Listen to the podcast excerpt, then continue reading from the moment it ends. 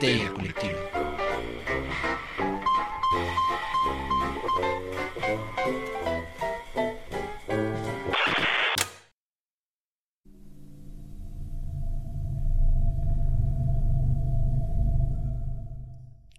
Esto es Histeria Colectiva, el programa donde Fernando Santamaría, Ricardo Medina y el Dr. Braham se sientan alrededor del círculo de invocación para abrir la caja de Pandora y volarse la tapa de los sesos platicando sobre ficción, magia, ocultismo, casos supernaturales, literatura y todo lo que tenga que ver con la cultura del horror. Buenos días, buenas tardes, buenas noches, donde sea que se encuentren, a la hora que se encuentren escuchando esto. Muchas, muchas gracias por dejarnos entrar en sus húmedas casas para llevarles todo el terror a sus oídos.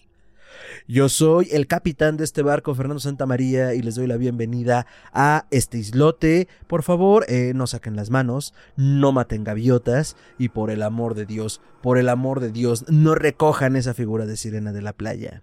Quiero darle la bienvenida a la mesa reñoña, que va a ser mi segunda guardia en este programa. Eh, abajo de mí, enfrente de ustedes, eh, a su derecha, el hombre, el mito, la leyenda, el doctor. Doctor, ¿cómo está en esta noche lluviosa? Muy bien, de hecho aquí el clima está bien despejado y soleado y hasta calor así. Doctor, sigue la fantasía, estamos llegando al faro. Eh, sí, ok, está horrible. Aullan los lobos marinos afuera, en la tempestad, muchos, muchos minutos después. Una eternidad más tarde.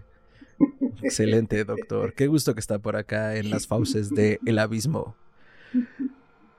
Y eh, también se está manifestando en el círculo de invocación los chinos menos chinos de ese lado de la ciudad, la barba ya crecida de ese lado de la ciudad, eh, el pequeño percebe Ricardo Medina. Ricardo, ¿cómo estás?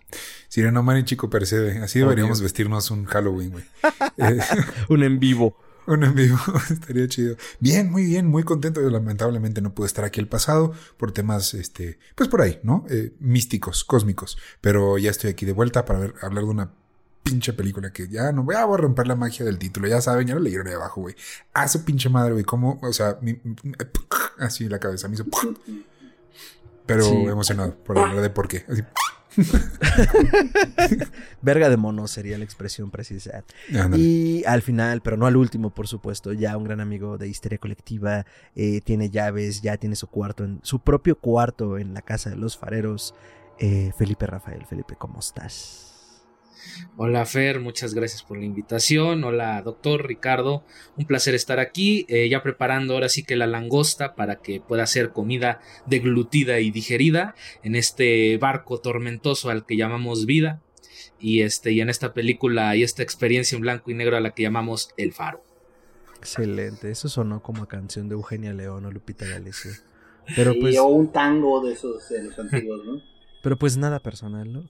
Eh, muchísimas gracias por acompañarnos eh, en esta aventura náutica, marítima, Lovecraftiana, cósmica, bueno, hasta griega.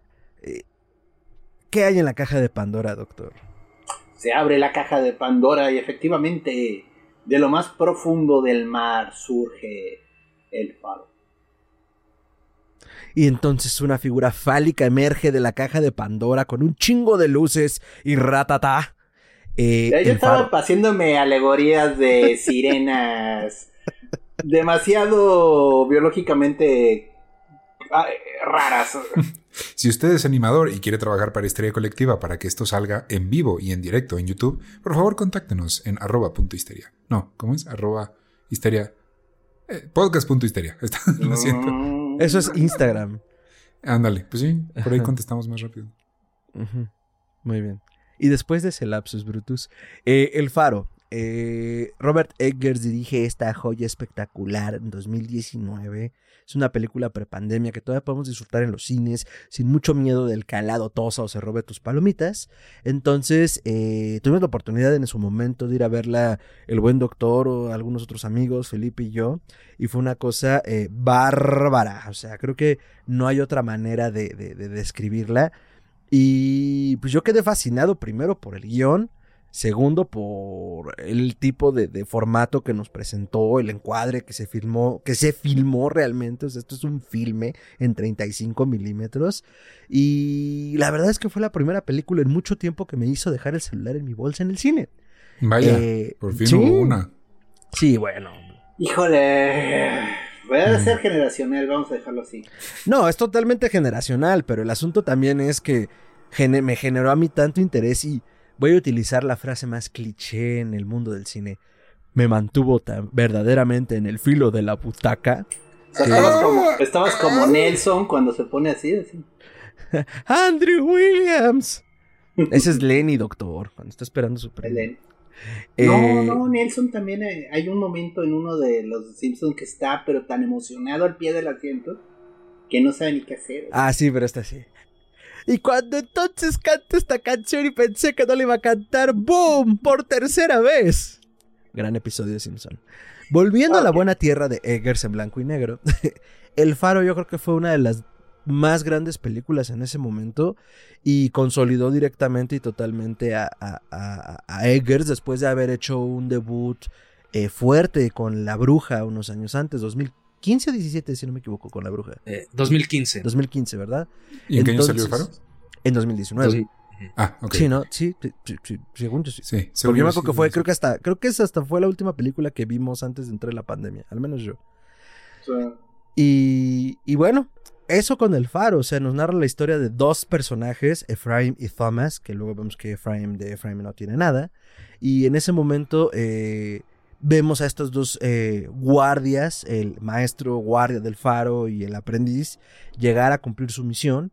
Eh, recordemos que antes del GPS y todavía a la fecha existen, los faros eran una gran herramienta náutica para los barcos para no chocar con islas, eh, con formaciones rocosas o con masas continentales, ya sea por la neblina, ya fuera por la lluvia, ya fuera por cualquier otra cosa que se necesitara. El faro funciona como esta herramienta en el horizonte para que los barcos puedan encontrar el camino, ¿no? ya cuando están cerca de casa o cerca de tocar el puerto. Eh, Eggers aprovecha toda esta simbología para generar entonces una historia alrededor de estos dos fareros que por cuestiones climatológicas se ven encerrados en el faro y se ven a confrontarse entre ellos, eh, contra ellos, contra sí mismos. Eh, es una locura y es un despepite, porque además yo ahorita que le estaba revisitando era como realmente el conflicto con quién es. ¿Qué es esta locura? Eh, locura marina, dirían en Bob Esponja, ¿no? Este. No es cierto, locura oceánica, dirían en Futurama. pero al final de cuentas, el ver la película como de una forma tan literal nos hace perder como las diferentes lecturas que le da este señor que le encantan los simbolismos, ya lo exploramos en su momento cuando hablamos de él como director, y que la verdad también es un señor muy culto, o sea, el hecho de que dijéramos al principio, si es que no has visitado el faro, no has visitado la obra de Eggers, que es lo Lovecraftiano, que es lo terrorífico, que es lo griego, eh, tiene, tiene un fundamento de causa, o sea, ya lo iremos explorando durante la reseña, pero pues ahí está una alegoría entre el conocimiento y el acercarse demasiado al sol y sus consecuencias, ¿no? Entonces, el faro de Eggers a mí me parece una cosa espectacular. El faro, doctor. Bueno, pues yo no puedo dejar de ver al Duende Verde y a Batman, este, ahí atrás de ti en la foto. Y es una manera simpática de verla, ¿no? O sea, William Dafoe, increíble actor, qué bárbaro, el señor puede hacer lo que quiera. De hecho, yo quisiera verlo en Mujercitas actuando uno de los papeles principales, porque definitivamente podría sacarlo.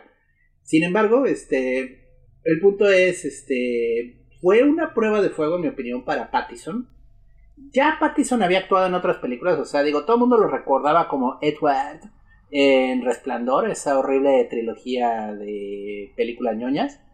Pero, este, pues el chico sí sabe actuar, o sea, sí le echa ganitas, o sea, yo, sí le echa ganitas, o sea, digo, la verdad eh, se ha ido reivindicando. A, mí me pasó eso, digo, ya me voy a desviar, pero con este, con Brad Pitt. Este, no, es que comenzó muy, muy niño bonito. Y las primeras películas que hizo era chico guapo. Sí. Lo mismo le pasó a Leonardo DiCaprio, o sea, vaya, era el guapito de Titanic, ¿no? Y, y sí es un problema porque luego las películas te encasillan y, y este chavo pues se la logró librar, ¿eh? O sea, lo que sea cada quien, después de ser ese vampiro brillante de día, este, logró irse la quitando creo, creo que hizo otra que, eh, oye, eh, bueno, ¿está bien si te digo Felipe, Felipe? ¿O eres el cineasta agrio? Ah, ya ni me No, acordaba fe- que es el cineasta agrio. Fe- Felipe está bien, doctor, no se preocupe. Bueno, Felipe, oye, este, hizo otra, ¿no? De este... Una de Cosmo- elefantes. No, Cosmópolis se llama, ¿no? ¿Es él? Sí, eh, sí, de hecho, justo lo interesante de Robert Pattinson es que terminando de hacer la saga de Crepúsculo y de ser el vampiro con brillitos, este decidió apostar por el cine independiente. Sí. Este Justo. Cronenberg pues apostó con él en esta película de Cosmópolis. Este, David- de- y a- ¿El David Cronenberg? Sí, David es, es interesante esa película, ¿eh? O sea, no es mala. A ver. Y, y aparte tiene otra muy interesante que se llama Good Time, que es también Ajá. Day 24. Ok. Este, eh, que este, que actúa como hermano de un, este, de un chico que tiene eh, retraso mental y lo hace bastante bien. O sea, es una trama de drogas, adicción y todo se lleva a cabo de- en una sola noche. Bueno, o sea, gran no parte de la película. No, Ok, gracias. no es, es Good Time. Y este, y lo hace bastante bien. O sea, creo que esa es una de las mejores. Esa creo yo que junto con El Faro son de las mejores este, actuaciones que ha dado el buen Robert Pattinson. Y este, y creo que justo eh, fue una jugada inteligente el voltear más bien al cine independiente, el como consolidar sus tablas como actor. Para para bañarse sus poder- pecados. Pues de, eso, de hecho, esa película fue la que le ganó Batman, ¿no? O algo así estaba viendo que para esa audición, o sea, Cronenberg le pasó esa audición al director de Batman y dijo, güey, ¿quién es ese güey? Y dijo, ah, es Robert Pattinson, no manches. Y ya luego se puso a escribir el personaje con él en mente y ya fue que le marcó.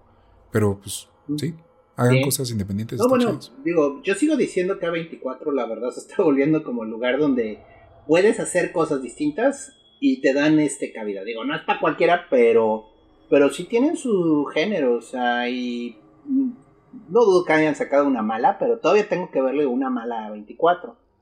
Este, no he visto la de Lamp, por ejemplo, que Fer tuvo una opinión muy buena de ella. Eh, yo no la vi. Este, pero por ejemplo la de Everything, Everywhere, All at Once. Sí, ahora sí Todo en dije bien. todas partes al mismo Este, tiempo. eh, está buena, o sea, es una película muy interesante. Vamos a subir luego una reseña a la página. Estamos estrenando el formato de la página web porque también no podemos luego hacer reseñas de todo lo que queremos hacer reseñas. Entonces estamos tratando de también liberar presión de compromisos y de ese modo, bueno, vamos a comenzar a subir también reseñas. Eh, postdata, me gustó mucho esa película, pero bueno, el punto es, yo creo que El Faro es interesante en ese sentido, redime mucho a Pattison, cambia mucho el enfoque que tenías, lo ves y dices, a huevo, este cabrón sí sabe. Y es un, pues en cierto sentido, cuando en una película solo tienes dos protagonistas, es un duelo de actuación. O sea, en muchos sentidos es un actor contra el otro actor y a ver quién da el mejor este rol. Y bueno, a Willem Dafoe está cabrón ganarle. Pero creo que Pattison hace muy bien su papel. Es este joven farero que pues, en teoría es una persona, pero en realidad es otra, que está huyendo de secretos oscuros. Uy. Ujú. Y pues que comienza a alucinar bien pesado de que, de que hay un secreto en este faro, o sea, y ya no sabe si es por la ansiedad, por el me están persiguiendo, este, estoy alucinando, o es el queroseno que decimos beber porque ya no había agua. Pero el Ya punto está no que, mames. que sí, llega un momento en el que las cosas se ponen bien locas, pero bien locas, alucinadas. Sin embargo, la película está padre, o sea, es una historia curiosa. Igual que con la bruja, ya no Ay. sabes si todos se lo imaginaron. Qué curioso, qué rupestre, dice el doctor. Sí, sí. Soy pinche de Braille de a madre. Ay, qué sí, curioso. güey, o sea, no mames. o sea, ya ole, solo Lucifer Rising de Kenneth Anger le gana, ¿no? Pero bueno, el punto es, este, es una película interesante, o sea, está muy bien contada. Sí te deja con la duda de todo ocurrió en la cabeza de los protagonistas o realmente había algo, ¿no? Y es muy bien contado, o sea, a mí Eggers, la verdad, después de ver esta, sí dije, a huevo, el güey está chingón. Y bueno, pues ahora sí que cedo la palabra. Cineasta agrio, el faro. Oye, no dijiste spoilers. ¿Por qué tenía que decir spoilers? No, no, no, no. O sea, no dimos la advertencia de que ahorita no hay spoilers y después sí. Bueno, sorry, es una película de hace 7 años. Este, vamos a brincar directo a la reseña. Disculpen, sí, normalmente hacemos esa cosita de, Tres de años. primero hablamos sin spoilers y luego hacemos spoilers, pero pues ya, ya que. Es una Pues película ya. de hace tres años, doctor. O No sea, siete. bueno, así de, de anime. Sí, No hemos spoileado nada, pero para que sepan que va a haber spoilers. Si no la han visto y la quieren pausar, pues vayan y luego ya regresan. Pero, pero ¿vieron cómo no me hizo caso? De que es una película de hace tres años, no de hace siete. es que El doctor está viviendo en otra pandemia. realidad. No vive en otra realidad, doctor, no espante. Eh, ¿Qué? Cineasta agrio, este. Ah, el. Bueno, este, El Faro. Creo que es. De cierto, en cierto sentido es una película muy profética, ya que en algún momento recuerdo haber visto algún meme en donde decía, ¿cómo dos personajes que están en un faro pueden volverse locos? Corte A, la pandemia en el 2020 y pues todo lo que no pasó. Este, en ese sentido, creo que tiene ese, ese, ese aire de, de misticismo y terror. Y otra de las cosas que, este, abonando justamente a lo que decía el doctor, sí, efectivamente, Wilhelm Dafoe podría ser a- perfectamente una niña de 7 años y yo le creería sin problema. Este. Y digo, aparte de las actuaciones, eh, creo que algo que maneja muy bien es justo esta como ansiedad y esta opresión en el ambiente que maneja con, con los personajes, ¿no? Digo, ahorita Fer mencionaba justo pues todo este eh, misticismo, Lovecraftiano del cual bebe, pero yo siento que también abreva un poco de... Perdón. eh, de Edgar Allan Poe. De hecho, yo cuando la vi la primera vez me recordó mucho al corazón del actor. Eh, sobre todo ya en las partes finales cuando eh, no sabemos si este güey sí lo mató no lo mató, si está el espíritu de Thomas ahí todavía este eh, yendo este hacia hacia nuestro protagonista. Y, y creo yo que también se ayuda mucho sobre todo de la parte este de la parte técnica. O sea es una película que está muy bien armada también dentro de esa dentro de esa línea y dentro de ese contexto ya que efectivamente como decía Fer eh, se grabó en 35 milímetros un dato curioso se buscaron eh, los lentes y los tipos de óptica que se ocuparon a finales del siglo XIX y principios del siglo XX para la fotografía en blanco y negro. Este, entonces estamos viendo este, pues, lentes que tienen pues, aproximadamente unos 90, 100 años, eh, que se ocuparon para darle como este look a la película. Eh, y sin mencionar también pues su formato 1.33, que es este formato como este más que horizontal vertical, Es un cuadrado, Felipe, justamente- esa pro- perdón, es un cuadrado esa Ujú. proporción. Como tal, no. O sea, sigue siendo un rectángulo, pero en vez de verlo de forma horizontal, lo que hacen es ponerlo de forma vertical. Y en donde justamente también eso también ayuda mucho a que los eh, personajes se sientan como aprisionados, ¿no? Eh, hace ver como este faro, como esta prisión de la cual no, no pueden escapar. Eh, y razón. hace también que justamente se sientan como más apretados, por así decirlo. Eso justamente ayuda a que la atmósfera de la película se sienta mucho más asfixiante. Y obviamente el blanco y negro también da este aire, este, pues antiguo, ¿no? Que también intenta emular de estos relatos eh, nuevamente, ¿no? De finales del siglo XIX, inicios del siglo XX, este, y de, y de justamente de todas las leyendas y de toda esta cosmovisión que existía en aquella época. Que creo, y digo esto y también ya lo habíamos, ya, ya lo habíamos comentado en la. este, en la. En la, en la parte que hablamos de Robert Diggers, él es un gran revisionista.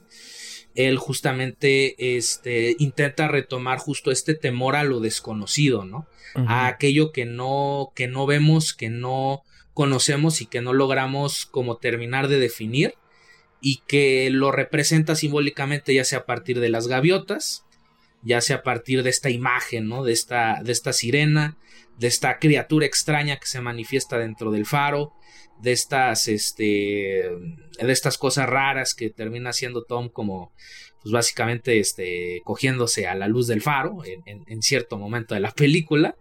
Entonces, todas, todas estas cosas extrañas que ocurren en este pequeño islote en donde este, está este faro, pues este es lo que justamente le da este aire de perturbación, le da este aire de misterio, le da este aire de terror, este que nos transmite haciéndola una película que no es para todos los públicos. Cabe aclarar que es una película muy difícil de ver en, ciertos aspectos. Este eh, eh, y que pudiera resultar pues perturbador en más de un nivel, ¿no? Digo, yo, yo en lo personal, aparte de esta peli, digo, esta, vean, esta todavía la puedo revisitar. Hay, hay, una peli que yo definitivamente y de plano no puedo revisitar, que es El Imperio de David Lynch, que esa cosa es una...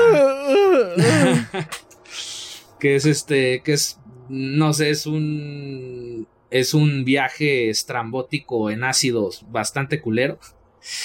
Pero este, por ahí, digamos que es un poco la línea del faro. No llega tanto a esas, este, a esas, este, mm, pretensiones, pero eh, sí es una película que, vamos, eh, está hecha para perturbar, para incomodar, y creo que cumple bastante bien con su objetivo. Sí. Uh, yo difiero uh, un poco en que no es para todos los públicos, pero ya llegaremos a eso. Yo creo que el cine es para todos. No a todos les va a gustar todo, pero todos podemos ver todo. Ricardo, El Faro. Ok, a ver. Eh, creo que aquí ya, ya saben perfectamente que a mí, por ejemplo, La Bruja se me hace una experiencia horrible. En el sentido de. Es feo, güey. O sea, siente, yo sentí muy feo al verla. Me gustó como película, pero es una experiencia fea. Con esta me pasa algo similar. Sin embargo, tal vez sí la revisitaría.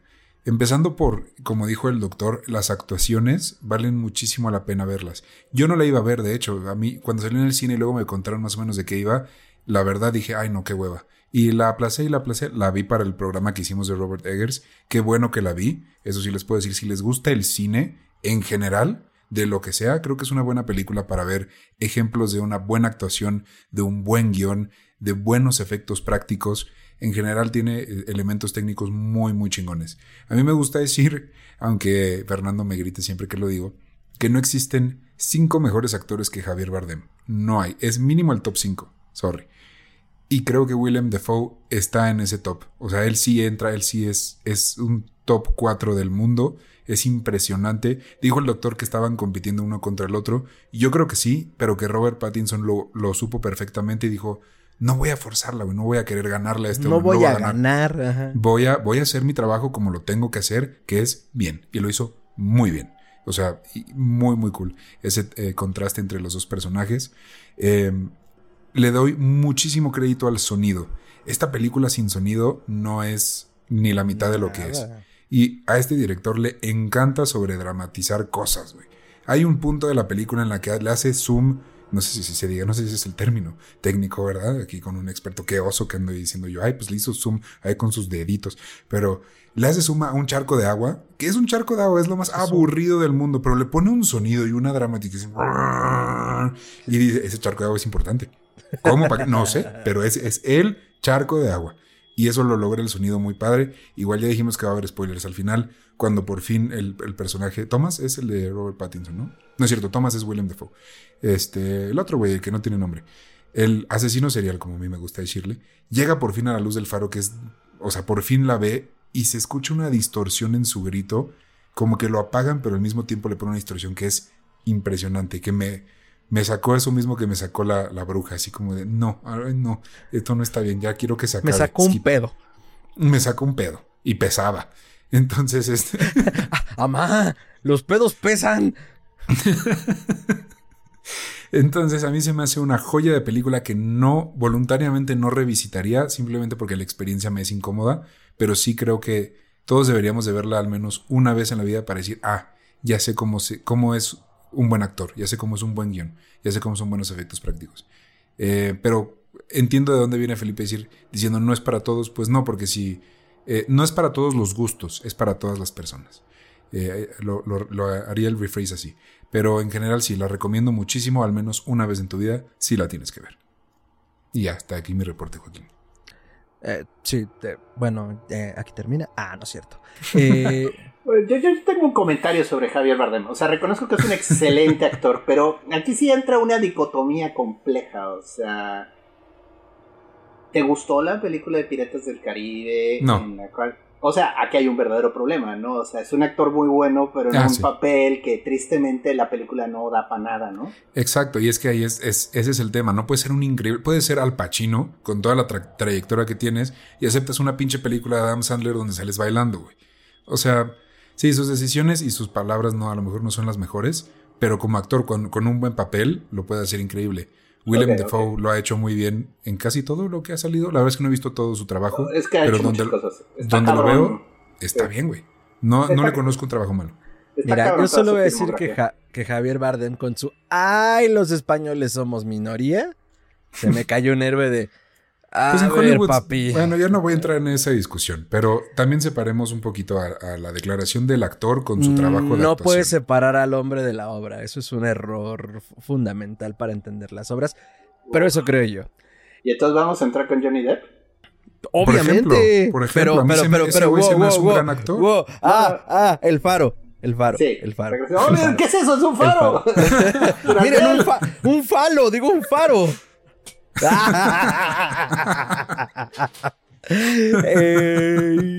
Esto no está ensayado, amigos. Si hubiéramos querido ensayarlo, no nos sale. ¿Se nota? Eh, bueno, Eh, eso con el faro de Eggers. Si en este momento se te antojó, es momento de correr a Netflix y visítala y luego regresa. Si no, eh, estamos entrando a zona de qué, doctor. Spoilers, spoilers. No que ya había spoilers. No, Ah, bueno, no, no, no. Olvídalo, ya. Dije- no sé. Le, dimos, le, le estamos así- dando gusto a Fer, o sea, siga de Ok. Ignora, ignora. Ustedes síganme la todo. corriente. A ver. Sígueme la corriente, o sea. ¿No ves que me falla medio cerebro, hermano? el faro, el faro de Eggers. Sí, o sea, a ver, creo que Felipe tocó una parte fundamental. El cine y el buen cine es aquel eh, que, te, que te cuenta una historia con las imágenes, que te cuenta una historia haciendo cine. No, no, no, no es como los Vengadores, que es como, y entonces mira aquí, y luego mira acá, pero acá hay 40 colores, y, y- y todo el pedo Marvelita y la pornografía Marvelita a la que nos hemos acostumbrado los últimos 10 años. O Un Michael Bay. Ah, sí, desde Michael Bay. o sea, Explosions. ya lo James dijo Stephen, King. No, no, wow, wow, wow. Cameron. tiene sus momentos. Ah, ah, sí, exacto. Y Ridley. Scott también. ¿Vas a, vas, a, ¿Vas a defender a Avatar? Por supuesto No, que no. Voy a defender Terminator. Voy a defender Terminator, doctor. Ok, La no, dos. sí, Terminator y la 2 sobre todo. Sí, sí, sí, sí. A ver, o sea, Robert Patrick como el T-1000. Ah, joder, eso es cine. Creo Pero que bueno, fue el último papel hizo. Peacemaker. ¿eh? Ah, sí, exacto. Es que a partir de ahí se dedicó a hacer este papeles rednecks y ya. No, no hizo nada más. Y güey. es el excelente papá, eh, papá del Peacemaker, Redneck. Sí. Bueno, el punto es, eh, el Ah. faro, y creo que Felipe tocó algo importante. La forma entonces como nos cuenta la historia, un buen cine, como es el cine de Eggers y como es el faro, es aprovechando la imagen. Entonces, agarra eh, filme, agarra cámaras que tienen 100, ciento y pico de años, y hace este encuadre que lo planteas muy bien. O sea, encierra a los personajes y nos encierra a nosotros en esta historia y nos limita en un sentido claustrofóbico, ¿no?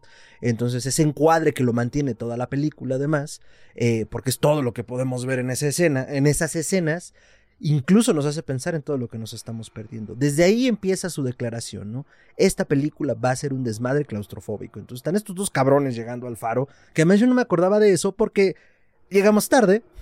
Eh, los dos No llegan les, al digo, faro. no les digo culpa de quién fue. Mía no, ¿o sí? ¿Fui yo de nuevo? No es cierto. claro que no, si hasta estuvimos en un café antes. ¿O eso fue después? Es otra película, pero. A la que tampoco me invitaron, ¿eh? Por cierto. Pero bueno, no, no quiero A ti no hacer te gustaban estas cosas. No quiero hacer aquí escenas enfrente de mis amigos, escuchas. Entonces eh, llegan juntos al faro, ¿no? Llegan juntos a esta aventura y se declara desde... Y, y- y- y creo que es importante en esta película sobre todo pensar en, en- en las partes técnicas, sobre todo de, las, de los ángulos que nos mantienen todo el tiempo arriba, abajo, arriba, abajo, porque está marcando la dominación de uno sobre otro. Entonces tienes al guardia del faro, a, a- a- a Thomas... Eh, ¿Thomas qué era? Thomas Waker, Ah, que sí. interpretado por Willem Dafoe, que se sabe todo lo que tiene que saberse de los faros, que se sabe todo lo que hay que saber sobre el mal. Y tienes a un Ephraim Win- Wilson, Winston, Winslow. Winslow, ¿ves? Estaba cerca. Tienes a un Ephraim Winslow, que es todo un aprendiz, que es un muchacho suave a ojos de, de- de- de Thomas, y que tiene que aprender todo lo que hay que saber sobre los faros. Niño Entonces, meco. Ah, básicamente todo el tiempo se lo trae a pan y agua y se le está acabando el agua. Entonces, eh, lo, lo- lo trata de niño meco todo el tiempo y eso comienza a ser una relación súper eh, complicada desde el Tóxica. principio. Entonces piensan que son dos cabrones súper inestables, porque se ve que son inestables los dos, que están llegando a un lugar que es claustrofóbico por naturaleza. Es una isla, es un faro y viven en la misma casa. Luego uno manda al otro y lo manda con unos huevotes tamaño faro. Y el otro que no aguanta porque desde el principio se nota que tiene problemas de autoridad. Y eso eventualmente es importante en la trama, ¿no? Porque entonces comienza a revelar qué hace allí realmente Efraín, muy entrecomillado.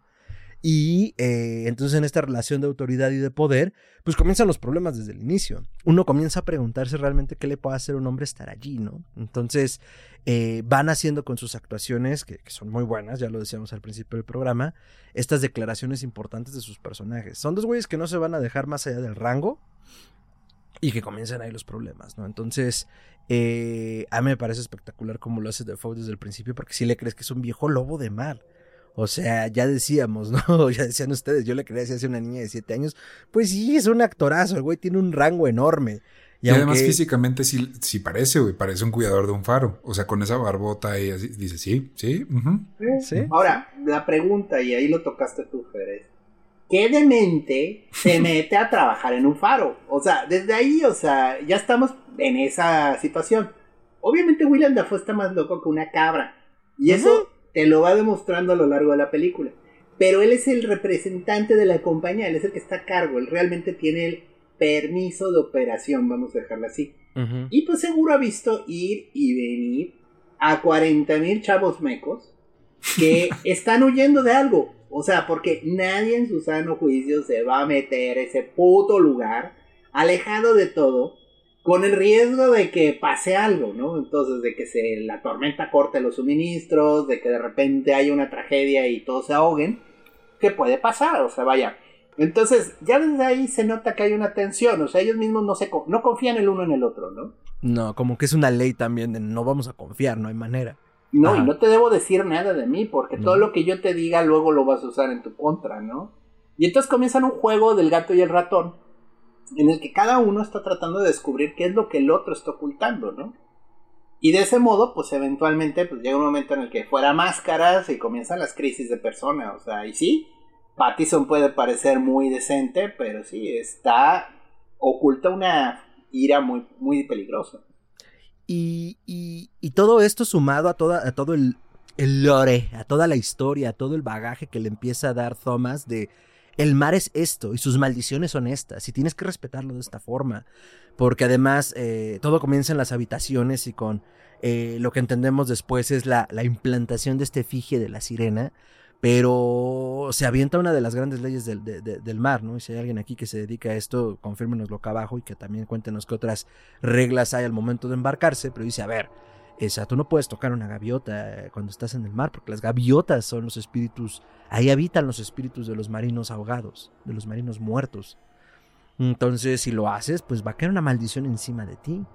Y, esto es importante porque desde el principio se nota que, que justo Efraim no quiere estar allí, está allí por necesidad, porque está huyendo de algo y se lo hace ver Thomas después de, güey, a ver, y es justo lo que dice el doctor, tú estás pendejo, a ver, o estás pendejo o estás loco para venir a un faro, tú estás huyendo de algo, güey, no cualquiera se avienta este pedo.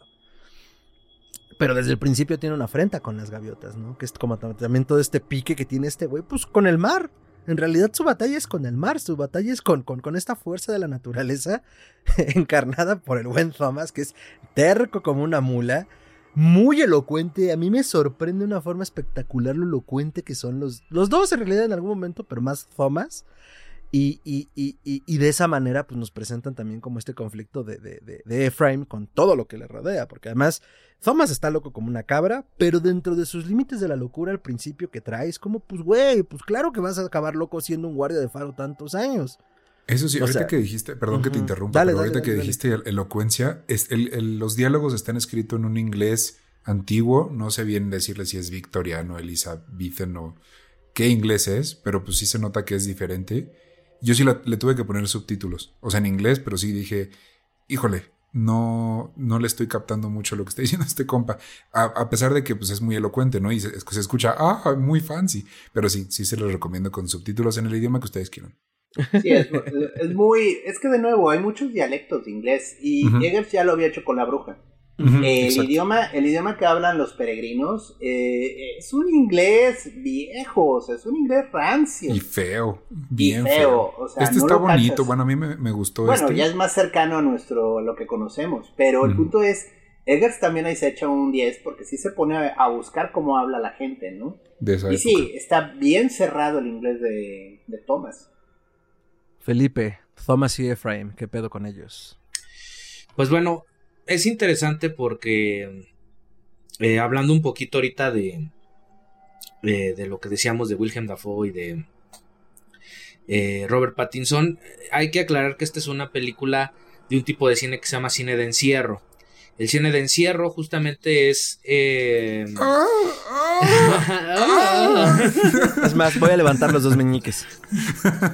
Ajá. El- Cine de encierro. uno, uno de los grandes representantes de este tipo de cine es Roman Polanski, con películas como Oh, Repulsión. oh. Ya sacamos la delincuencia, ya sacamos a los prófugos, ya se sacó. Básicamente.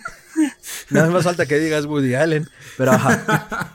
Este, que justamente eh, todo esto se basa mucho en tener a pocos personajes en un solo lugar y como bien decía el doctor, eh, hacer como este duelo entre estos dos personajes, ¿no? Que representan una parte protagónica y una parte antagónica. Eh, algo interesante es que nunca te queda claro quién es la parte antagónica y quién es la parte este, protagónica, que creo que eso es una de las grandes virtudes. Se tiene una escala de grises bastante, bastante interesante. Este, y además de eso, em, lo que sucede con, con estos dos personajes eh, es algo que he visto también eh, que ocupa mucho A24, por ejemplo, también en El Caballero Verde, este, en donde justamente tenemos una figura inexperta, ¿no? De este, de este adulto joven que no sabe muy bien hacia dónde, este, hacia dónde lo lleva la vida o hacia dónde va o que oculta justamente este secreto en el caso del faro, que yo siento que es justo pues una analogía pues al este ahora sí que al al hombre joven millennial, ¿no? Sobre todo en una trama tan podríamos decirlo así fálica o que atañe mucho a estas figuras masculinas Masculina, que son muy. Ajá, que atañen estas figuras masculinas que son como muy, este, eh, muy poderosas, por así decirlo. Lo mencionaban ahorita en el caso de Thomas, eh, que justamente es alguien que se nota que en algún momento seguro estu- este, se hizo a la mar, que fue marino muchos años y que la sal le comió el cerebro y que terminó siendo justamente el, este, el encargado de un faro, ¿no? Este, y que se nota que trae, que digo, que si bien está más loco que una cabra, se nota que trae una experiencia y se nota que trae un callo que en el caso de Efraín pues no es así, ¿no? Entonces creo que justo es, es como esta lucha entre los inicios y la experiencia, ¿no? La, este, la ignorancia por un lado de Efraín y, y el secreto justamente que, que él carga por un lado y por otro lado pues cierta experiencia y cierta también lucidez, ¿no? Porque dentro de su locura no es como que este eh, no es como que Thomas pues no, no sepa lo que esté haciendo. Bueno, al menos en, en- una gran parte de la película. Ya después cuando empiezan a beber queroseno y pues todo, todo vale, pues ahí, ahí se pierde todo, todo gancho de cordura. Eh, pero, pero creo que justamente esa, esa dualidad que tanto se complementan, pero al mismo tiempo eh, los hace chocar muchas veces, es lo que eh, mantiene justamente la película. Eh, Fer mencionaba también hace un momento esta cuestión de, de contar justo una historia o que se, se, se cuente bien justamente una historia. Yo pienso que más allá de una historia, lo que se intenta reflejar o transmitir, pues es un sentimiento, no una emoción. Y creo que en este caso ese sentimiento y esa emoción es, por un lado, este miedo o este enfrentamiento que tiene eh, Efraín por este hacia las figuras paternas, hacia justo la figura del mar, viendo esta figura del mar como este Poseidón que aparece incluso de hecho en una de las escenas, este que es justo este este enfrentamiento con lo desconocido, ¿no? Con estos poderes que no entiende muy bien qué son, no entiende cómo funcionan y que a final de cuentas eso es lo que lo lleva a su este a su a su destrucción, ¿no? Eh, hay por ahí una escena que a mí se me hace magistral que es justo cuando están este, en el cuarto y este Efraín le dice que la langosta que cocina Thomas es muy mala. Güey, yo creo que es de las mejores escenas, si no es que la mejor escena de toda la película. Por favor, sí. Y, justamente ahí William Dafoe se levanta, aparte está increíble la escena porque está en un este en una toma contrapicada, generalmente se llama contrapicado cuando la cámara está en un ángulo inferior así hacia arriba. Ajá, sí, sí, Es decir, perdón, estamos viendo a Thomas encima de nosotros. Exactamente. Nos está viendo en una posición muy dominante. Sí, exactamente. Y, y de hecho, si no me equivoco, le empieza a lanzar eh, la maldición de la escena final que dice que este que su espíritu no encontrará paz y será devorado por las este por las gaviotas y etcétera etcétera. Este y pues digo esa para mí es una de las escenas más impresionantes este de la película. Creo que es la escena por la cual debieron por lo menos de haberlo nominado al Oscar cosa que pues obviamente no, lo van a hacer. es que pasa algo perdón pasa rapidísimo pasa algo con las películas de cine de terror. Dentro del gran circuito son películas de género lo que sea que eso signifique, o de género elevado, nunca es como el terror y es el negrito del arroz, es el feito, es el, no. Pero ahora dime qué cagada ganó mejor película ese año. Quién sabe, ahorita lo vemos en lo que nos sigue. Eh, creo, pues, eh, igual y me equivoco, pero creo que ganó The Green Book. No, ah, fue ese, fue ese año. Sí. O sea, me gustó Green Book, pero, güey. Y sí, nomás me gustó por el acento. Sí, es, desafortunadamente, como dice Fer, el, terror siempre es como el negrito en el arroz, ya cuando hablamos del gran circuito, ya cuando hablamos de la academia. y este. Y de hecho, sí tuvo una nominación al Oscar por mejor fotografía, mm, pero nada más. Este, pero digo, eso es a final de cuentas lo de menos. Digo, hay este, por ejemplo, este Alfred Hitchcock o Stanley Kubrick jamás ganaron bueno, solo ganaron un Oscar por trayectoria, jamás ganaron el Oscar ni por mejor director ni por mejor película. el honorario, ¿no? y vamos, siguen siendo pues figuras bastante preponderantes del cine internacional. Entonces, este, independientemente de eso, creo que justamente eh, dentro del faro este duelo de actuaciones y justo esta, esta dualidad que se, eh, que se fundamenta entre Efraín y, y Thomas, es lo que le da justo la chispa a la película, ¿no? Y justo, y justo este, pues, podríamos decirlo así como este combate en contra de estas fuerzas desconocidas, de estas fuerzas que tanto Efraín como el espectador pues no conocen y que al final lo interesante es que creo que por la propia debilidad justo del personaje pues termina cayendo en desgracia, ¿no?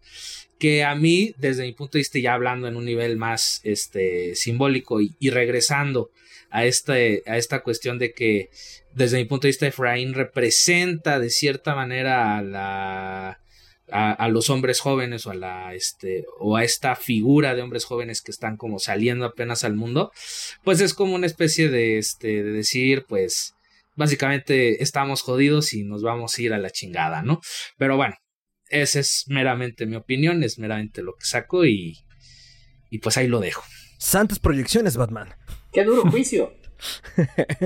Qué duro consigo mismo. Su nivel de azote es impresionante. Pues yo no lo había visto así. Digo, sí se puede hacer esa analogía, creo que queda muy bien. No creo que haya sido la intención. Pero parte más también como de esta, les lo, decía este al principio, ¿no? O sea, la confrontación de quién contra quién. O sea, ya podemos tener lecturas muy aventuradas en este punto porque eh, también es cuando Thomas, o bueno, Ephraim, que los conocemos como Ephraim hasta ese momento, se revela como Thomas y, y, y, y, habla de sus crímenes, ¿no? Habla de lo que está huyendo, que mata a este compañero y que entonces ya no puede tocar tierra. Era su eh, capataz, ¿no? Era su capataz, sí, es cierto, mm. perdón, tienes toda la razón. Mata a su capataz, que digo, hablamos ya de su problema de, de autoridad, ¿no? Pero, pero, entonces ya cuando tienes a los dos Thomas, ya se puede volver confuso es un hombre, son dos, se está enfrentando a su reflejo, se está enfrentando a sus demonios, es viejo, es joven. Justo eso, eh, hay una escena que, fue, la que me lo detonó, que es cuando uno de ellos, porque ya pues ahora sí que para este punto ya no hay nombres, pero Robert Pattinson corre hacia un, un bote, como ya diciendo, no, ya me voy a la chingada. Y Willem Dafoe viene atrás de él, empieza a destruir el bote, regresan a la casa y ahora resulta que no, que fue al revés. Y ahí fue ya cuando yo dije, ah, ok no, pues si ellos no saben, yo tampoco, yo menos. Entonces ahí, ahí fue cuando como que explotó esa parte de, No sabes quién es quién, no sabes quién dijo qué, no sabes quién es el experimentado, ya no sabes nada. O sea, ya, ya valió madre. Todo lo que sabías hasta este momento no aplica. Sí, exacto, exacto, exacto. Ahí es donde entonces ya Eggers comienza a jugar con sus subtextos que te dice, pues yo no te voy a resolver ni te voy a hacer la tarea, mano, pero sí te voy a confundir. Presta atención, ponte pilas, ponte pilas, papito. Entonces, alguien iba a decir algo, perdón, creo que interrumpí a alguien. No, bueno, en realidad a mí me gustaría comentar eh, de nuevo, esto está basado en una anécdota real, hasta donde, basado en hechos reales. Sí, claro, todo es real. Pero si hay, si hay una anécdota más o menos del año de la película en la que esto ocurre, en ese momento atemporal, o sea, no te dan a entender si es en inicio del siglo XX, eh, antes de la Primera Guerra Mundial, entre guerras, pero pues parece que es antes de la Primera Guerra Mundial, principios del siglo, en el que este, hubo una estación, un faro, en el que pues por una tormenta muy fuerte quedaron este, sin capacidad de llegar a ayudarlos y los eh, guardafaros, eh, al parecer, se mataron entre ellos. O sea, mm. la anécdota está ahí. O sea, no hay más, no hay tintes sobrenaturales, pero... Pues es que... Eh, perdón, si te pones a ver el guion en papel, o sea, la historia, ¿de qué trata la película en papel? Es eso. Punto. Dos locos se matan. Ah, dos güeyes se encierran en un faro y se matan uno al otro. Sí, okay, la cabeza por la soledad y ya. Sí, pero, pero, cómo es lo interesante, ¿no? Exacto. Sí, pues de hecho creo que es Hitchcock el que dice que, que, la definición de suspenso es dos hombres jugando ajedrez y teniendo abajo una bomba que esté en cuenta regresiva. Mm. O sea, trae la atención del juego, de que quién va a ganar, pero también el hecho de que hay una bomba. Pero no están reaccionando a la bomba, o sea, el punto es, eh, sí están en un juego, están enfrentándose en un juego de ideas, con una crisis en puerta, ¿no? Pero no tiene que ser todo el tiempo Explosions, como los cotorrean al Michael Bay, porque sí es cierto. Así este... choca una silla de ruedas con un poste, explota. Explosions. no, de hecho hay un chiste en Robo Chicken muy bueno de eso, o sea. Pero el, el, punto es, este, aquí la tensión está en el aire, ¿no? O sea, se siente esa tensión desde que llegan al faro. Aquí hay algo raro, ¿no? Se ve feo el lugar. Bueno, vamos a tratar de vivir lo mejor posible. Puta, las cosas se ponen cada vez más locas, cada vez más locas, cada vez más locas. Y sí, en el momento en el que los dos son Tomás, ya es cuando dices, chinga madre.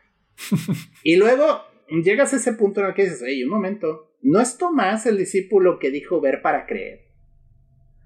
Ah, no mames, doctor, espérese, espérese, espérese, aguante. Ya me agarré, ajá. No, no, en serio, o sea, sí, sí, en, en, el libro ese cómico que se llama Biblia, este, hay uno de los discípulos que se llamaba Tomás, cuando se apareció Jesús Cristo la primera vez que revivió, este, pues nadie, no estaba él. Y ya cuando regresa le dicen, es que vimos al maestro. Y Tomás dice, ni madre. Ver para creer, o sea, hasta que yo no lo vea y no le toque así con estos dedos. No toque su herida, no meta los dedos en su herida. O sea, aparte del güey de, de, de, metiche chismoso mórbido. Sí, sí, para que, para que vea que no es un holograma de esos de. de Jedi Force Phantom, ¿no? O sea, que sea de, de veras. Entonces, o Sarita García en los tres García. Sí, sí. Entonces, bueno, el punto está que pues sí se le aparece según el libro ese. Y sí, pues el otro sí se pone a llorar porque se da cuenta de que pues sí fue un pinche necio, ¿no? Entonces, este, eh, Tomás ya es un nombre que te implica el enfrentamiento de contra lo sobrenatural y reaccionar con incredulidad. O sea, de entrada es un nombre que tiene eso. Y los nombres tienen fuerza, o sea, siempre va a haber una razón de que le ponen un nombre a un protagonista. O sea, ya sí, puedes analizarlo hasta donde quieras, pero en el cine importa, sobre todo si es un hombre que tiene detrás una carga bíblica, ¿no? Entonces, aquí hay todo un tema de negarte a ver las cosas desde el inicio, de ser demasiado obstinado y no aceptar la realidad por lo que es. Y bueno, pues entonces comienzan a pasar todas las cosas. Eh, William Dafoe parece que tiene un romance prohibido ¿Cómo va la canción? Amor prohibido, susurran a las calles. Pues William Dafoe está tirándose al faro. Literalmente es lo que alcanza a ver este Pattison desde afuera un día. Que anda haciendo algo raro allá arriba con la luz del faro el señor. O sea, está bien nasty. Y está la luz del faro es mía, sí. Sí, o sea, es mía. Y entonces ya comienza a haber una lucha por la luz. O sea, porque él quiere subir y no lo deja, no lo deja, le pone hasta candado a la puerta. O sea, es así como yo soy el dueño del faro, tú no puedes subir al faro. Hay el faro me la pela. Ah, ¿cómo? No, Bueno, sí. Bueno, sí, sí, pero ¿no? no. Pero el punto es, este, hay todo un tema ahí raro de pues, connotaciones sexuales, Es muy erótica ya en algún momento. Ajá. en el cual, bueno, pues William Dafoe eh, eh, tiene algo allá arriba. O sea, de plano no sabes qué es. Y luego, este, Pattison comienza a tener unas alucinaciones hiper locas con una sirena. Que ya no sabe si es que le están haciendo mal Yuyu o que si le ya cayó la maldición por andar matando gaviotas. No la veía. maldición, la mamá maldición. La mamá maldición. Chingón. No, no, no, es- esa sirena a mí sí me dejó mal vibrado. Sí, está cabrón. Me, me recordó un episodio de anime de Yodemasu Yo eh, Azazel-san, de un chavo que, que no sabía dibujar adecuadamente a las mujeres, ¿no? Y lo único que conocía eran precisamente los pólipos y todas esas plantas eh, marinas. Ajá. Entonces, bueno, pues, pues efectos así. y todo el mundo, ¡ah! ¿Pero qué es eso? Cámara, todo el mundo quien está oyendo, ah, pero ¿qué es eso? Sí, no. Yo No, lo está- estoy está- oyendo. no Es- está muy bueno el gag, o sea, porque sí, hasta se le sangraban los ojos a la gente cuando veía su disque hentai de este chico, ¿no? Ajá. Entonces, este, por lo feo, o sea, por lo es que eso no es adecuado, o sea, esto está rayando ya en este body horror. Esto debería estar más pro- eh, prohibido en más países que Buzz Lightyear. Así es. Entonces, bueno, eh, todo el tema de la sirena está loquísimo, porque ya no sabes Sí. si es la maldición del mar que se lo está tragando. Y comienza esta lucha directa con el patriarcado representado por el viejo lobo de mar que controla la luz, ¿no? Y bueno, cosas pasan, cosas pasan, la cosa se pone bien alucinada. Y ya cuando por fin logra llegar al faro, y ese es el final, o sea, la luz lo mata, o sea, de algún modo, la, cuando ya está frente a la luz comienza a reír a carcajadas, que es una escena increíble, la verdad. Sí ríe, Es- ¿verdad? Es que, sí, perdón, esta sí. última vez que la vi, por un momento me pareció más bien que gritaba, pero sí ríe. es como risa, placer, dolor, o sea, está muy bien hecha la escena. Ya. Sí, o sea, sí, al sí, principio es como un grito de victoria de lo logré, Y luego como de sorpresa, y luego es como risa, y luego es como miedo, y luego es terror, y luego se cae. Como ¿Qué, Edgar. Ajá. ¿De ¿Qué jodidos pasó? ¿Quién sabe? No, y, y, y es que ahí es donde también entra toda esta parte griega, o sea, al menos lo que yo alcanzo a leer, si tiene otras lecturas, a lo mejor me las estoy perdiendo, y si no, eh, pues tampoco hay que buscarle chichis a las arañas, pero al- dentro de las lecturas que yo alcancé a ver fue como el mito griego de Prometeo en ese momento, ¿no? Querer acercarse lo suficiente para robar esa luz, robar ese conocimiento. Y también, si no me equivoco, y creo que hasta lo, lo menciona en, en de sus versos tan elocuentes, el de Proteo como guardián del conocimiento. Entonces esta lucha también encarnizada de querer tomar algo no solo que no te pertenece, sino que no estás listo de recibir, en el sentido estricto, si ustedes sabemos que es un maestro y un aprendiz, pues está tomando algo que todavía no está listo para controlar, no está listo para cuidar la luz del faro. Ah, Tampoco el maestro es muy cooperativo, pero eso es otra historia. pero entonces, ok, lo toma por la fuerza, mata a su maestro. eh, porque pues agarran, va a empezar, se agarran hachazos los dos, que también lo quieren enterrar. Güey, cuando le está metiendo tierra en la boca a Thomas, así Eso de, fíjate que no lo entendí. Y esa parte en la que el güey se hace perro y se lo quiere enterrar y así. Pues es su misión, güey. Es su, mm. pero es que es su misión es como ahora tú me vas a servir a mí. Y, y- y pensando en la, en la iconografía más simple, eh, los perros, los, los perros, ándale. Los perros son fieles a sus amos. Entonces, yo, si tú eres mi perro, yo soy tu amo. Ladra, cabrón, ladra.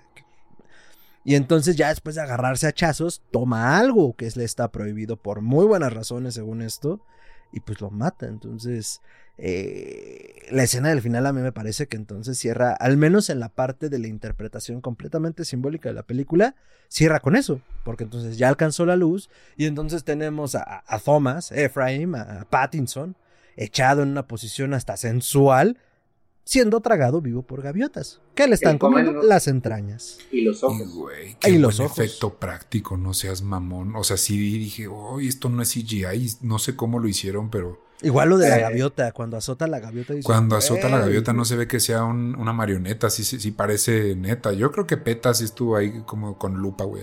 Ay, mira, a Peta todo le pica. Entonces, El, el blanco y negro se presta. Es, es un. Es, vaya, el formato blanco y negro te permite hacer trucos prácticos que luego no podrías hacer a color. Entonces, este, sí, obviamente está muy bien logrado el efecto, pero ayuda a que sea una cámara de ese tipo. Ujú. Bueno, Y- opiniones. Yo Ah. sí creo que tiene que ver eso de robar la luz del maestro, ¿eh? O sea, tiene mucho eso. Totalmente. De hecho, de hecho, otro mito, ahora hablando de mitos griegos que me recuerda es a Ícaro y Dédalo. Ajá. Eh, porque justamente encerrados en un faro, encerrados en un laberinto, eh, la forma de escapar es eh, creando como estas alas, la forma de escape, entre comillas, es el ascenso hacia, hacia la luz. Y es el recordemos que- queroseno con miel. Porque Y la este- miel es una, un- la miel es solar, dirían unos. No, no, no se vayan por las ramas, no mamen. Ajá. Y, eh, y este. Eh, e Ícaro, justamente, pues recordemos lo que le sucede, ¿no? Vuela tan cerca del sol que se termina quemando y cae al mar, ¿no? Este, caída que justamente vemos al final de la película con este Robert Pattinson siendo eh, comido por las gaviotas, ¿no? O sea, es. Es justamente, ahora sí que abarcar más de lo que realmente puedes Masticar. este, masticar.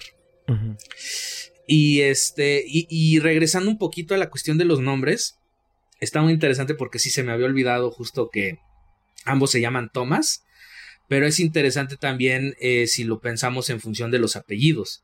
O sea, uno es Thoman Wake, ¿no? Que, Toma- eh, Thomas Waker. O sea, el Thomas que Waker. despierta. El que despierta, exactamente, o el que justamente está, digamos que atento, No, despierto Thomas, ante lo Thomas que ocurre. Wake, perdón, sí es Wake, sí Wake. es Wake. Wake, ah, el sí que es está Wake. Ah, despierto. Está despierto y por otro lado tenemos al otro Thomas que si bien no sabemos su apellido el apellido que da es Winslow que este que justamente por bueno al menos yo lo relaciono de manera fonética y como se escucha que es como como algo lento no como algo este que va como atrás por así decirlo. Yo al menos fonéticamente así lo lo este lo relaciono y que justamente implica que hay como una falta de conocimiento, hay una falta de, este, de entendimiento sobre ciertas cosas, sobre ciertos actos que ocurren en la realidad y que justamente es lo que hace que se termine precipitando, ¿no? Digo, a final de cuentas esas ya son interpretaciones sobre la película, como bien dijeron,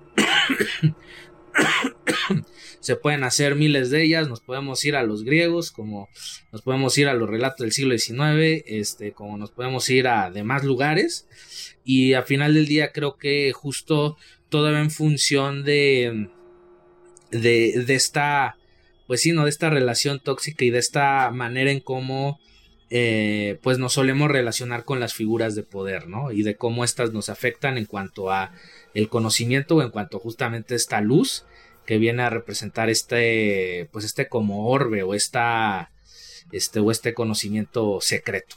Y pues hasta aquí mi reporte, Joaquín. Eh, no, el otro Thomas ha sido un apellido, Thomas Howard. Entonces eran Thomas Wake y Thomas Howard. Pero me gusta esta interpretación que le das entre el Wake y el Winslow. eh, porque además se nota de- definitivamente sus actitudes y desde el principio por eso lo cagotea. Como de, güey, ponte pilas, avíspate. Tú qué chico de campo, chico de árboles. En el mar no es así. Aquí apuñalas o te apuñalan. Entonces, eh, me gusta cómo, cómo tienes esa lectura. Perdón. Ah, pues ha sido un viaje húmedo, húmedo y lleno de neblina, eh, con sustancias que yo sugeriría no tocar en sus pantalones. Eh, el faro creo que viene como a dar toda esta parte eh, simbólica y al mismo tiempo real, como, como bien decía alguien ahorita en algún momento. O sea, porque la primera lectura es dos cabrones que se matan en un faro, punto. Esa es la historia. Es decir, cómo pasa no importa. Si lo están alucinando las partes más oníricas tampoco.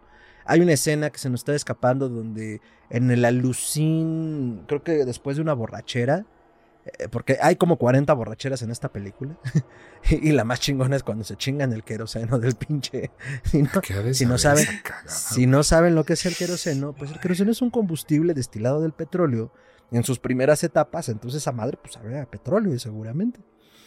O sea, una de sus variantes ahora se utiliza para prender aviones. Entonces, imagínense, es un combustible y los güeyes cuando se quedan sin alcohol por la tormenta, porque además también en algún momento, cuando ya empieza esta locura, lo empieza a acusar de, güey, llevo semanas diciéndote que no te acabes los suministros.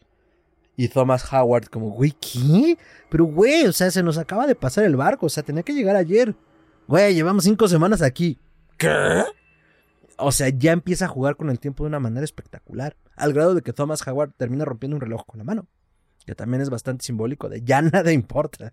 Ahí se agarran hachazos y pues podemos asumir varias cosas, ¿no? Entre estas que es donde se terminan matando y ya todo es un trip onírico y de muerte, ¿no? Entonces, eh, el hecho incluso de que estemos llegando a este punto con tantas lecturas, habla del gran trabajo de Eggers.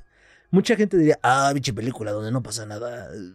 Pasan muchas cosas, como puedes ver. No le Pasan, pasan demasiadas cosas. Por eso, por eso al principio me, me, difiero de, no, claro, es una peli que todos pueden ver. Es más, es una peli que creo que todo mundo debería de ver incluso para cagarse en ella si quiere.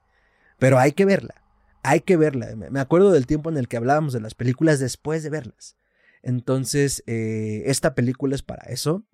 Si no la has visto, corre. La puedes encontrar en Netflix en este momento. Y si no, siempre habrá un lugar donde puedas encontrar las películas. Pero el faro es algo que no deben de perderse. Eh, amigos, comentarios de cierre, redes y si quieren calificarla, calificaciones. Pues yo, a ver, arranquemos conmigo. Eh, pues bueno, la película es muy buena. De hecho, es la que más me gusta de Eggers, les soy sincero. O sea, la bruja es muy buena, pero en mi opinión, el faro es muy, muy buena. Eh, yo le daría 10 de 10 y si se pudiera le daría 11 de 10. O sea, se me hace lo mejor que Eggers.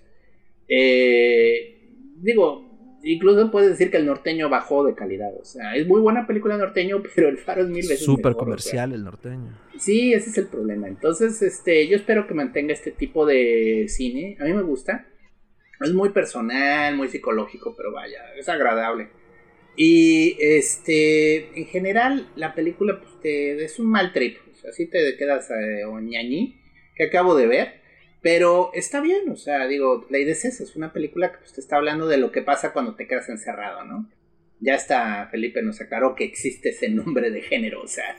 Entonces, bueno, eh, el punto es atrapado sin salida, pero en el faro. Y oh. a mí me gustó, vale mucho la pena, es muy buena película. Eh, si no la han visto, dense su vuelta, vale la pena, revisítenla si ya la vieron. En redes me pueden encontrar como Chuntaro Melquisedec, eso es arroba chuntarome en Twitter. Dense su vuelta, ahí cotorreo y me la paso tirando crítica a todo lo que merece criticarse y soy bastante ácido y también comparto memes de gatitos. También, este, como aviso rápido, voy a dar un curso de tarot. Este comienza este jueves, de, que ya va a comenzar, en julio, el jueves 14. Este, si les interesa, dense su vuelta, mándenme un mensaje por Twitter, ahí estoy. También en Facebook, que tengo una fanpage, Gerardo Braham. Ahí también subo este tipo de avisos. Y bueno, pues gracias. Este, fue un gusto estar con ustedes. Excelente, doctor. No, gracias a usted. Felipe, comentarios de cierre y redes. Bueno, pues. Bueno, pues El Faro es una película este, perturbadora, es una película que realmente te deja malito de tus nervios, pero que justo por eso creo que vale la pena verla. Este es una película que justamente se le pueden hacer muchas lecturas, más allá de verla este, una sola vez, dos, tres o cuatro veces. Y es algo que siempre se agradece, ¿no? El poder reinterpretar una obra ya con más calma, ya este, en formato, en este caso, formato digital. Este, y, y justo creo que esa es eh, la magia de las grandes películas, ¿no?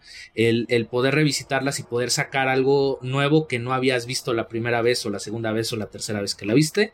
Entonces, eh, como yo sé que aquí en Histeria Colectiva pues son eh, fanáticos del terror, es, este, es una película eh, imperdible y pues de calificación pues yo sí le doy un 5 de 5 es decir, 5 estrellas de 5 estrellas, básicamente. y pues a mí me pueden encontrar en Instagram como arroba el cineasta agrio. Este, aún estamos en remodelación, pero ya yo espero pronto empezar a este, subir más contenido y más material por esa red social.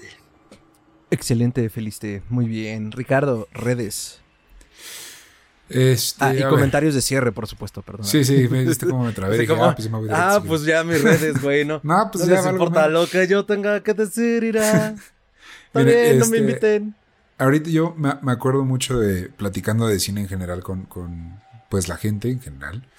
Yo pienso que el cine comercial no es malo. No, no, no forzosamente es algo malo. Si te gusta y es tu comfort, este pues cinema, supongo. O sea, si, si, tienes películas de confort que ves en las noches y dices, ay, quiero ver una peli, ay, pues voy a poner una de Marvel, ¿no? O voy a poner una de Disney. Está bien y está cool y para eso son y me parece bastante bien. Pero también tenemos que ser en cualquier tipo de arte que consumamos, ya sea cine, música, teatro, lo que sea, tenemos que ser críticos con qué consumimos y a qué le damos nuestro dinero. A este me parece un buen ejemplo de qué de cómo hacer las cosas bien comparado con otras cosas que también nos pueden gustar, pero a lo mejor no están tan bien hechas técnicamente. ¿A qué voy? Si ves una película de Marvel y no está tan bien actuada, no quiere decir que no te tenga que gustar, te puede encantar y eso está súper bien. Pero este puede ser un buen ejemplo de cómo sí actuar.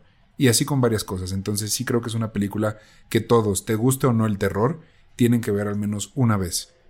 Una vez ya. Yo, por ejemplo, no la volvería a ver, a menos que se presente una oportunidad en la que la tenga que volver a ver. Porque sí es una experiencia algo incómoda. Pero estoy muy feliz de haberla visto y de, de poder decir, ¿sabes qué? Ya sé que la vi, ya sé que es buen cine. Es esto. Entonces yo estoy en, Instagram, donde es más probable que conteste como arroba tiranosaurio Rix, y en Twitter con el mismo arroba, donde también pues doy mi crítica de esta y otras obras cinematográficas clásicas y muy bien hechas como Uncharted. Ahí, estuviste echándole flores a Stranger, Things. No, y cállate. Stranger Things es la mejor serie de Netflix. Le está echando flores a Tom Holland, a su enemigo público número uno. Sí, güey. Es correcto. Es correcto, pero si quieren saber el detalle de eso, ahí está, arroba tiranosaurio Rix. Excelente, Rich. Eh, me encanta, digo, eh, creo que tú tienes una relación muy particular con Eggers. Cuando estuvimos haciendo el programa del norteño, eh, estuvimos platicando acá con el buen Eric Estrada, a quien le mandamos un saludo. y decía algo muy chido, porque cuando dijiste que, que The Witch te incomodó, dice, güey, maravilloso. Entonces Eggers cumplió, viste una gran película, para eso es el horror, para que te incomode. Y, es que acabas de decir algo que es a lo que yo estoy apelando y creo que estamos apelando todos los que estamos aquí. Vela. Ah, está muy chida. No la volvería a ver. Qué bueno que la vea. A lo mejor la revisito en 15 años. A lo mejor no. A lo mejor mañana. A lo mejor no. Pero ya la vi, ¿no? Ya, ya, ya puedo generarme ese criterio. Y eso es lo importante del cine y en realidad de las cosas que, que, que, que consumamos. Leía también una anécdota de, de un escritor de Cuernavaca. Ahorita se me va su nombre. En Facebook. Que decía que una vez le entregaron un premio y que algún hombre estirado del juzgado. Ah, ya cualquiera le dan premios. Porque escriben sobre. No me acuerdo qué escribió el escritor. Algo muy coloquial. Pero pues al final. Eh. Y entonces decían, le decían, oye, ok, ¿y lo vas a leer? No, claro que no, ¿por qué lo leería? Es como, güey, ¿sabes? Eh, eh, creo que eso es lo que queremos evitar, ¿no? Entonces, yo sé que a lo mejor también habrá películas que no quieran soltarle los 80 varitos, porque dices, güey, no le voy a gastar 80 varos. No voy a decir si está bien o está mal, Entiendo que hay esa sensación, pero véanlas en algún momento, ¿no? Y por lo pronto, mientras escuchan ese eh, concierto felino que ya tiene un rato, no sabemos a qué se debe. Eh, la producción general está muy molesta esta noche. Eh, pero por lo pronto, el faro. Para mí el faro es una gran experiencia visual, sonora, onírica. creo que es una gran clase de cine en todos los niveles, incluso si quieres hablar del cine en la parte técnica. Digo, tengo poco y, conozco muy poco hasta ahora de la teoría del cine, pero, pero ya la revisité con ciertas herramientas y fue como de, ah, mira, pero que si el plano, pero que si el ángulo, pero que si el no sé qué. Y obviamente nos ayuda a dimensionarla distinto. No tenemos que ser grandes expertos. En realidad, si ves ya cierta cantidad de cine, ya tienes un nivel de expertise que, aunque no tengas las palabras, eh, como decía Ricardo hace rato, no sé si se diga así, pero esto, que hagan estas cosas, me, me lleva a entender la historia de esta forma. Esto pasa con el faro, ¿no? Entonces te genera en menos de dos horas, porque dura menos de dos horas, una tensión impresionante, te cuenta una historia espectacular y eh, en cualquiera de los niveles que quieran verla, suspenso, thriller, eh, desmadre en el sentido más estricto, yo no sé qué está pasando, pero es una buena locura, es una gran película. Entonces, eh, más como esto, Ricardo lo decía en el norteño y lo rescato para esta sí es importante ver a veces estas películas, o más bien es verlas todo el tiempo que se pueda, porque sí podemos tener más diversidad de cine. O sea, y sí, Marvel está muy chido, pero el día que se estrena una peli de Marvel de 50 salas, 82 son de Spider-Man de vuelta 3, 400 veces a casa. Entonces, como carnal, pues, pues, pues hay, más frutas, ¿no? Déjenos consumir más frutas.